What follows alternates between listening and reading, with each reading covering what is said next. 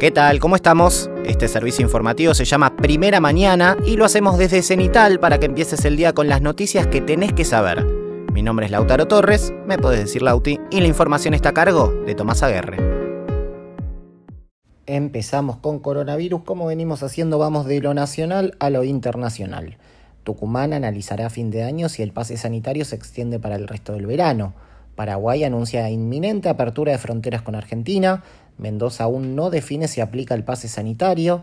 En Rosario el 98% tiene al menos una dosis y crecen los casos por segundo día consecutivo en Río Negro. Ahora nos vamos a dar la vuelta al mundo en 30-35 segundos. Pfizer anunció que la tercera dosis de su vacuna aumenta 25 veces la protección contra la variante Omicron. Se disparan los casos en África, India sufre un incremento de casos con más de 8.500 diarios, Polonia se enfrenta a un aumento de las muertes, récord de casos de COVID en Corea del Sur, agencias de salud de la Unión Europea aprueban combinación de vacunas, Inglaterra endurece las restricciones, vuelven los barbijos obligatorios desde mañana y teletrabajo desde el lunes, y Dinamarca cierra escuelas, bares y restaurantes. Pasamos al siguiente tema de la jornada, desigualdad. La brecha entre ricos y pobres siguió creciendo entre 2019 y 2021 en el marco de la pandemia. El 0,001% de la población incrementó su fortuna un 14% durante ese periodo, mientras 100 millones de personas más se sumaban a la extrema pobreza, según un estudio publicado por el World Inequality Lab, y perdón si pronuncio mal. De acuerdo al análisis, el 10% más rico de la población mundial controla el 76% de la riqueza total mundial en 2021, mientras el 50% más pobre posee apenas el 2%.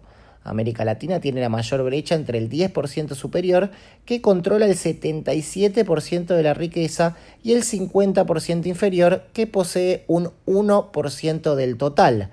Aunque la pandemia profundizó la desigualdad, el problema viene de antes las de regulación financiera, la privatización e impuestos menos progresivos en los países ricos contribuyeron a aumentar la fortuna de los más ricos en las últimas décadas.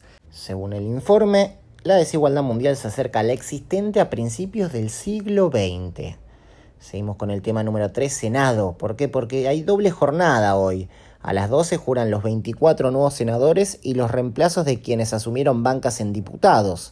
Luego de la jura de los senadores, que entrarán en funciones desde mañana, se producirá una última sesión con la composición anterior de la Cámara. Se espera que se trate la validez de una serie de DNUs del Ejecutivo que tienen dictamen favorable de la Comisión Bicameral de Trámite Legislativo. Serán 48 decretos emitidos durante el ASPO. Además, podrían tratarse dos proyectos sobre tablas. Uno sobre contracepción en personas con discapacidad y otro sobre personas en situación de calle. Ayer se confirmó que Alfredo Cornejo presidirá el bloque de Juntos por el Cambio en el Senado.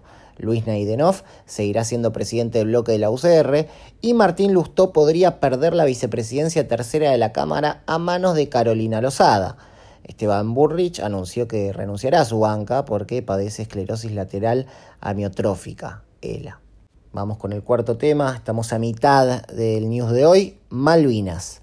Cancillería Argentina le propuso al Reino Unido realizar dos vuelos humanitarios en diciembre y enero desde el territorio continental argentino al territorio argentino de Islas Malvinas a través de vuelos de aerolíneas argentinas. Debido a la pandemia, los vuelos comerciales con las islas están suspendidos desde marzo de 2020. El objetivo es que los residentes de las islas puedan viajar para realizar trámites o visitar familiares a propósito de las fiestas de fin de año.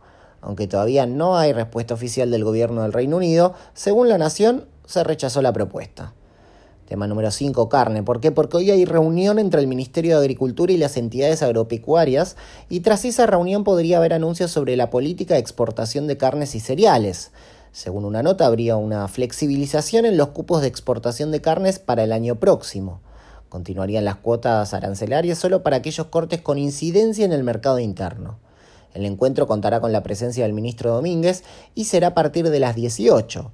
Luego habrá una conferencia de prensa para formalizar anuncios en caso de concretarse. Tema número 6, Vicentín.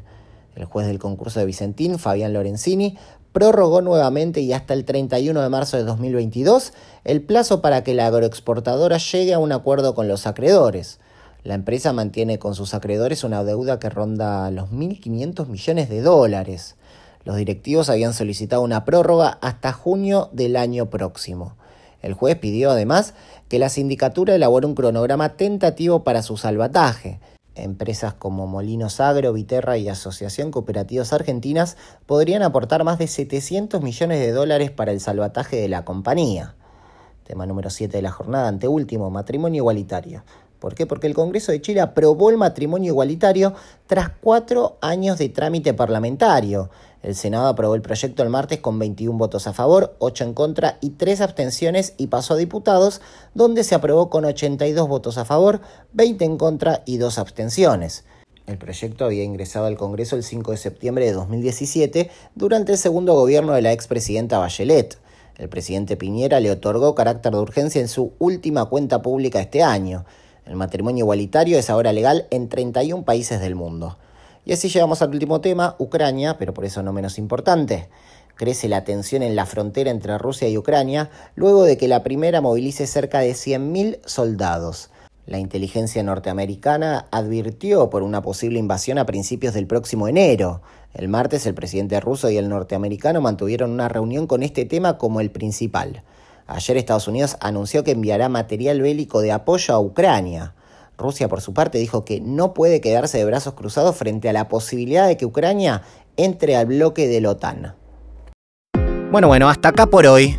Te recuerdo que en www.cenital.com podés suscribirte a nuestros distintos newsletters. Te deseo el mejor de los días posibles, o al menos que te sea leve.